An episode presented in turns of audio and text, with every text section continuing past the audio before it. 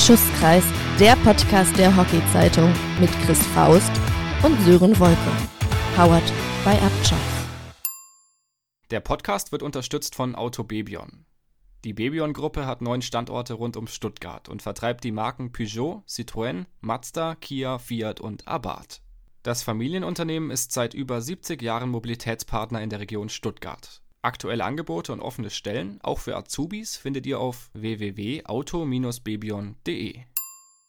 Und damit herzlich willkommen zurück bei Schusskreis, dem Podcast der Hockey-Zeitung. Kurz vor dem Start der neuen Bundesliga-Saison begrüße ich mal wieder Christopher Faust. Hallo zusammen. Chris, erstmal das ganze EM-Thema schon verdaut, gut weggepackt? Ach naja, es beschäftigt einem natürlich noch so ein bisschen. Es sind ja auch noch im Insta unheimlich viele Videos da hochlaufen. Ich weiß nicht, wie oft ich mal jetzt das Shootout schon noch gesehen habe zwischen England und Deutschland. Ja, aber gut.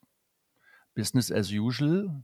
Morgen geht die Bundesliga los. Und was uns äh, da erwartet, was für Neuerungen überhaupt da äh, auf uns zukommen, das Ganze verraten wir euch, aber verrät euch auch zuallererst einmal komprimiert zusammengefasst Uli Meier. Zwei Wochen nach der Europameisterschaft startet die erste Bundesliga in die neue Feldsaison. Auf zwei Neuerungen dürfen sich die Zuschauer und alle sonstigen Interessierten einstellen. Es werden jetzt sämtliche Erstligaspiele auf der Plattform Dein übertragen und zwar im ersten Jahr auf dem YouTube-Kanal von Dein. Da werden also alle Spiele zu sehen sein, kostenfrei im Übrigen. Die zweite Neuerung ist mehr sportlicher Art. Es wurde beschlossen von der Hockeyliga, dass bei unentschieden endenden Spielen ein Shootout angeschlossen wird, wo es dann noch um einen Zusatzpunkt geht. Wer nun erwartet, dass es jetzt massenhaft Shootouts gibt, dem sei gesagt, dass in der vergangenen Saison von 96 Ligaspielen, jeweils also Damen und Herren, insgesamt 13 Spiele bei den Herren und 14 bei den Damen unentschieden ausgegangen sind. Also kann man sich nicht unbedingt auf eine Flut an Shootouts einstellen, außer es gibt dieses Jahr ganz andere Spielresultate. Was die Personalien angeht, da haben wir in der Deutschen Hockey-Zeitung in der aktuellen E-Paper-Ausgabe eine große Übersicht über alle Wechsel und Zugänge, Abgänge, die ganzen Trainerpositionen.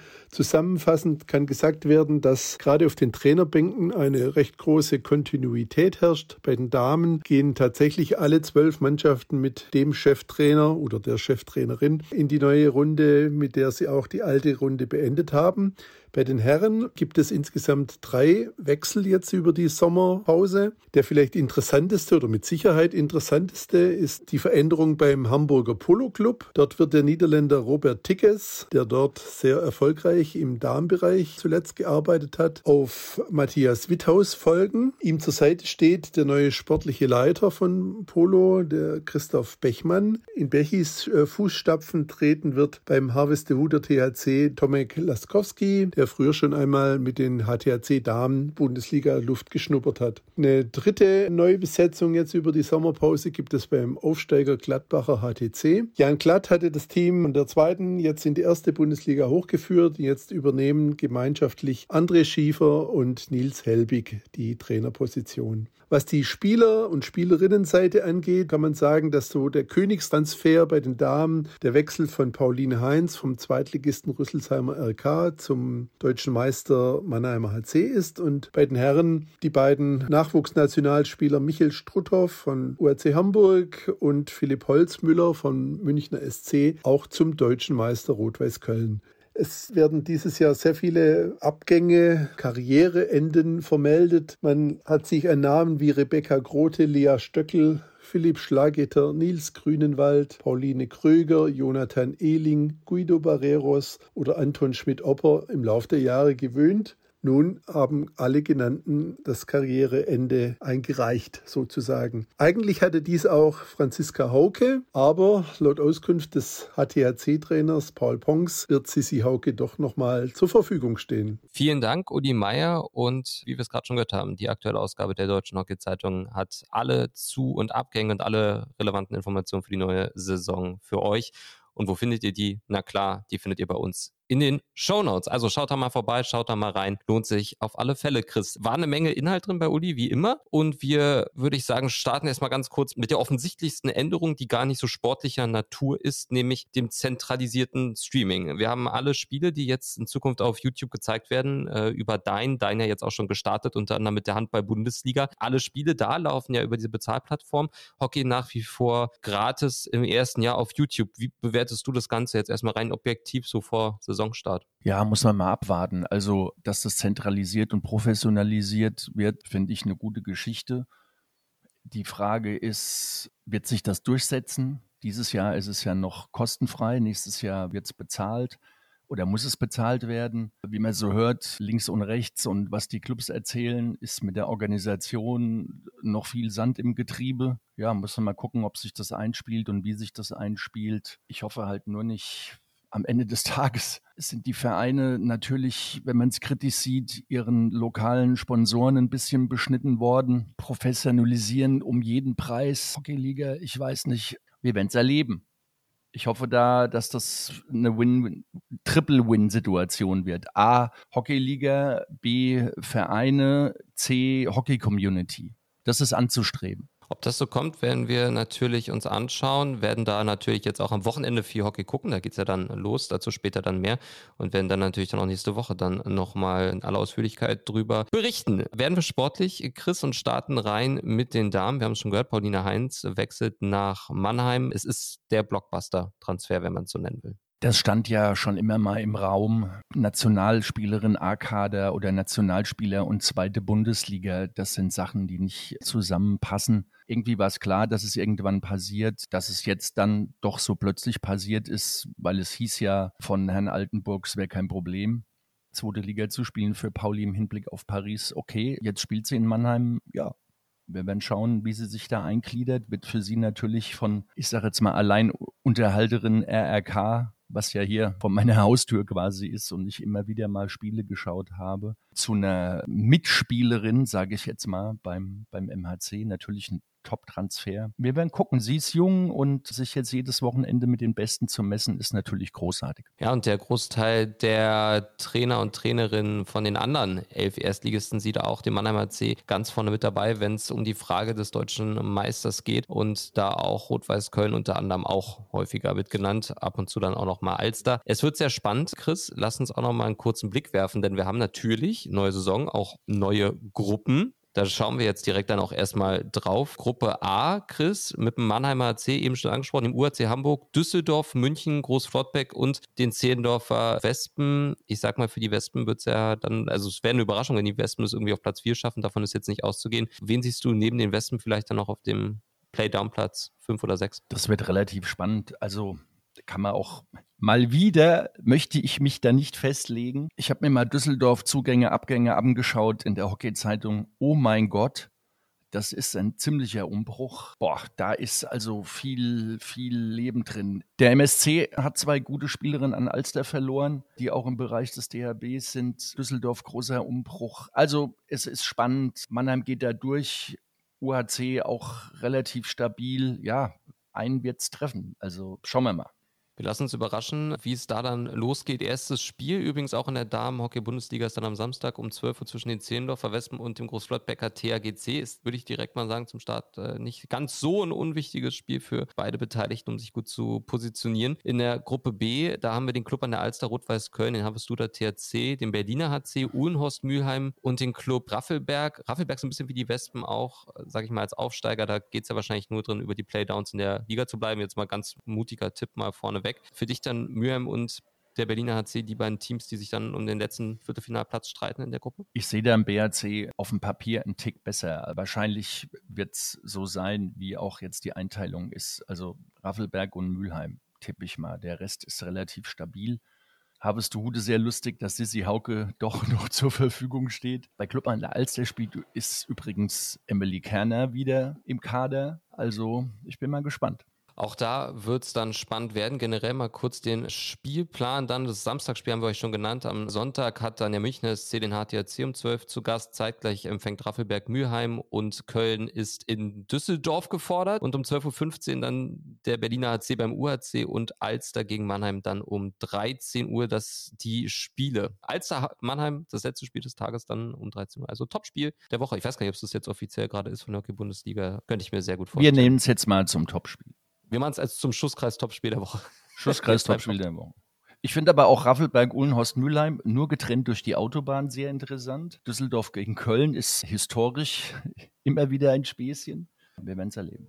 Wir sind auch gespannt natürlich, wie viele Shootouts wir da erleben werden. Chris, das ist auch so eine Neuerung jetzt in dieser Saison, die wir jetzt mit dabei haben. Wir beide sind da ja unterschiedlicher Auffassung auch gewesen. Uli May hat auch schon angesprochen, es gab ja nicht so viel Unentschieden. Ich glaube halt, es werden jetzt mehr werden. Freust du dich drauf, dass es mehr Spektakel geben könnte, sage ich jetzt mal noch? Ich sehe es in mehreren Bereichen. Punkt A, es ist für die Zuschauer natürlich attraktiv. Beim Eishockey haben wir auch Overtime. Ich gehe gern zum Eishockey, ist immer super spannend mit Golden Goal finde ich eine gute Sache. Aber die interessanteste Sache, und wenn ich weiterdenke, wie äh, sehr die FIH, denkt mal bitte jetzt an diesen kurzen Eckenquatsch zurück, was da vor ein paar Wochen, ein paar Wochen aktuell war und dann wieder zurückgenommen wird. Ich kann mir auch vorstellen, dass ähnlich wie im U10-Bereich es jetzt irgendwann mal für alles ein Penalty gibt, was im letzten Viertel ist. Kann ich mir auch vorstellen, um es attraktiver zu machen. Oder der sieben Meter wird ganz und gar abgeschafft und es gibt nur noch Penalty. Keine Ahnung.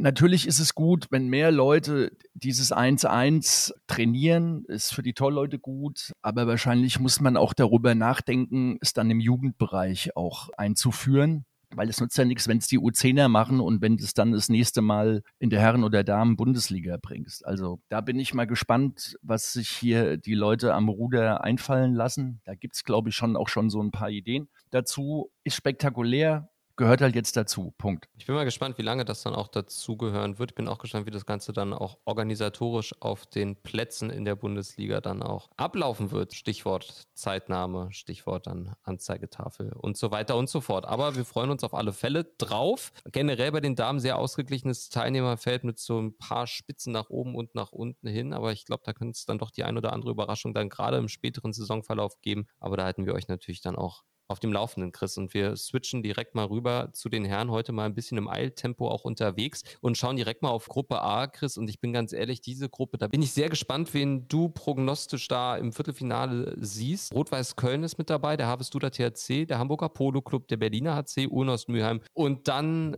deine Frankfurter SC Frankfurt 1880. Meine 80er also. So, so. Deine Frankfurter eher. Ja, ja, alles gut, alles gut.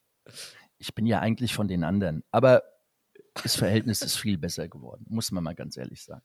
Sehr schön.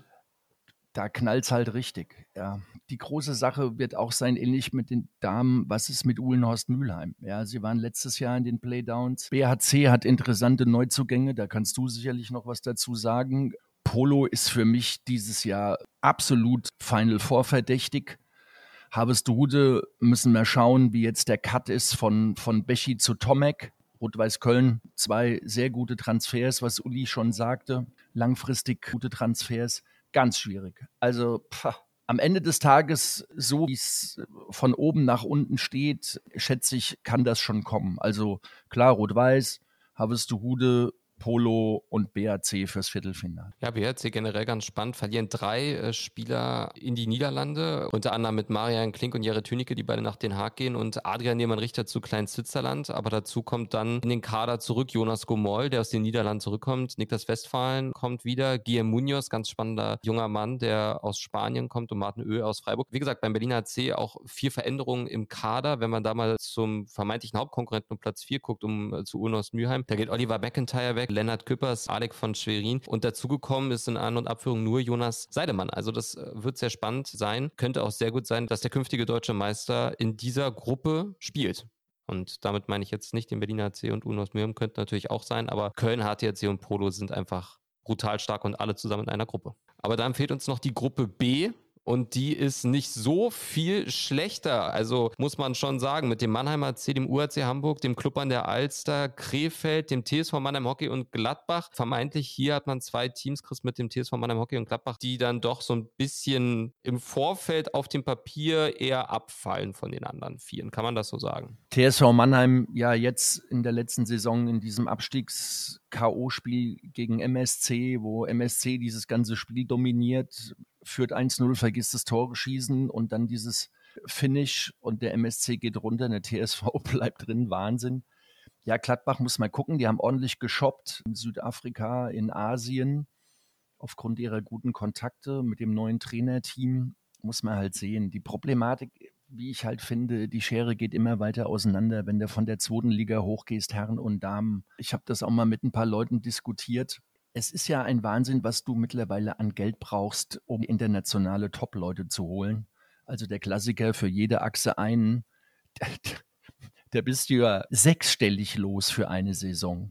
Und das wird nicht lang. Und das sind halt wirklich große Probleme, ja. Und dann gehen dir ja noch Gelder verloren, dadurch, dass du nicht mehr so Sponsoren auch platzieren kannst, wie du es bislang ja auch konntest. Das ist ja auch noch ein Punkt, der da auch noch mit reinspielt. Wird sehr spannend zu sehen sein, Chris, allgemein. Also, ich meine, wir haben es jetzt häufig gesehen, Teams steigen auf, Teams steigen ab. Wir haben Wespen, Raffelberg bei den Damen, wir haben Gladbach und Frankfurt bei den Herren. Würde dich jetzt nicht überraschen, wenn die alle vier gesammelt wieder runtergehen. Leider, leider. Realistischerweise geben die Teams natürlich Klassenerhalt an und wenn du dich mal mit Spielern unterhältst, sagen sie alle, ja gut, ist jetzt mal geil gegen Rot-Weiß zu spielen.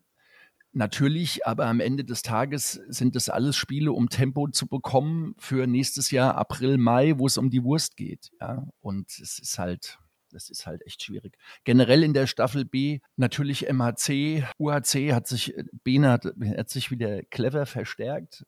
Bin ich mal gespannt. Alte Fuchs, ja, Alster wie immer gut dabei. Haben wir ja morgen gleich. Alster gegen 80. Bin ich mal gespannt, was da passiert. Krefeld, ja, das wird ihnen nicht mehr passieren, was ihnen da vor zwei Jahren passiert ist. Die sind jetzt auch gesettelt wieder am Ende des Tages wird Mannheim und Gladbach, ich muss es leider sagen, obwohl ich die Kleinen ja immer mag, werden wahrscheinlich in die Playdowns gehen. Ja. Saisoneröffnung morgen zeitgleich in Hamburg. Der HTHC empfängt also am Samstag, den 9. September, den Mannheimer C. Alster hat, wie von dir schon angesprochen, Frankfurt 80 zu Gast. Also HTHC Mannheim, glaube ich, auch ein Spiel, was man sich mal durchaus anschauen kann. Und dann am Sonntag volles Programm. Gladbach hat Mülheim zu Gast. Polo Frankfurt, der TSV Mannheim Hockey empfängt den HTHC. Also für HTHC, sage ich mal, auch vom Spiel Spielplan sehr bitter. Spielt am Samstag zu Hause und muss dann am Sonntag nach Mannheim. Krefeld hat Rot-Weiß Köln zu Gast. Der UAC empfängt den Berliner HC. Und der Mannheimer HC reist zum Club an der Alster. Also viele schöne Spiele. Könnt ihr euch alles angucken auf der Homepage von der Hockey-Bundesliga. Chris, eine Sache, die ich persönlich sehr schade finde, ist, man kann nicht mehr auf den Unterseiten Berlin Hockey, Hessen Hockey und so weiter diesen Restspielplan sich angucken. Das ist wirklich sehr, sehr schade. Oder auch Schiedsrichteransetzung. Das fehlt aktuell vielleicht hier noch ein Tool, was in Zukunft kommt ätzend. Ja. Also, ich finde es auch richtig scheiße, muss ich mal ganz ehrlich sagen. Aber das liegt daran, dass ich so ein alter Sack bin und äh, mich mit Neuerungen schwer tue. Ja, aber mein jahrzehntelanger gepflegter Autismus sonntagsabends ist damit oder freitagsabends, wer pfeift wen und so, ist damit voll im Sack. Ich bin sehr traurig. Ja. Und was auch super schade ist, dass du das Spielprotokoll nicht mehr downloaden kannst welche Aufstellung, wer Karten bekommen hat und so Sachen. Ey Leute, bitte, man kann ja einen Kompromiss machen, aber gibt uns dieses Feature zurück plus mit dem Link auf die Liga-Seite. Aber das ist wirklich keine Verbesserung so. Für mich ist ja das Thema, wenn ich jetzt dann in der neuen Saison beim BRC kommentiere, dann erfahre ich, ob ich die Schiedsrichter ja eigentlich wirklich erst, wenn die auf den Platz kommen. Also dann sehe ich, ach, Mensch, ja, die sind es wieder, ja. Also vielleicht kommt da ja noch ein Tool, das wäre, glaube ich, auf alle Fälle wünschenswert. Auch Restspielplan, also dass man nicht jedes Mal das durchklicken muss, das wäre dann doch vielleicht eine Neuerung. Es war nicht alles schlecht früher. Nee. Und vor allem seitdem die Hockey-Datenbank nicht mehr ständig überlastet war, dann auch zu jeder Tages- Sensation. Ja, das war, dann ging es ja alles wieder. Aber wie gesagt, man muss mit der Zeit gehen, das tun wir auch. Und mal gucken, wie uns die neue Zeit gefällt. Das erfahrt ihr nächste Woche. Dann gibt es den ersten Rückblick aufs erste Bundesliga-Wochenende, Vorschau aufs zweite. Stopp, stopp Wir haben noch das Schusskreis-Topspiel der Herren-Bundesliga nicht ausgelost. Hast du komplett recht, dann machen wir das doch jetzt direkt mal schnell. Chris, wir können ja beide einen Tipp abgeben fürs Topspiel. Ich würde mal direkt anfangen, muss mich mal hier ganz kurz zurechtfinden und ich lege mich mal fest. Für mich ist das tatsächlich direkt Samstag, 9. September, 12 Uhr, HTRC gegen Mannheim. Und Sonntag? Komm, wir gucken nochmal Sonntag. Na komm, dann machen wir Sonntag auch noch. Da gibt es jetzt zwei. Äh, Alster Mannheim finde ich auch geil. Ja, aber wir machen jetzt ein Spieltagstopspiel. Ja, da mache ich tatsächlich aber Krefeld gegen Rot-Weiß. Das würde ich mir dann doch ganz gerne mal angucken. Dann guck du da und ich guck da. Gut, machen wir das. Und, du kannst ja gar nicht, du musst doch, du, ach nee, doch, du hast ja Zeit. Ich Deine Berliner Zeit. spielen ja auswärts. Ja, ja. Die äh, sind dann nächstes Wochenende dann äh, zu Hause. Das könnt ihr dann euch auch angucken, wenn wir das erste Mal in Aktion sind hier beim BHC mit unserem Livestream. Da freuen wir uns auch schon drauf. Ansonsten bleibt mir nichts weiter zu sagen, als das war's mit der Saisonvorbereitung. Wir hören uns nächste Woche wieder. Chris schreibt sich schon mal seinen Restspielplan auf, damit er den dann jetzt immer schön sich selbst durchlesen Excel, kann. Excel, ja. Und dann bleibt mir nichts weiter zu sagen als bis nächste Woche, ihr lieben. Schönes Bundesliga-Wochenende. Tschüss und ciao aus Berlin. Und tschüss aus Frankfurt und habt Spaß mit der Bundesliga.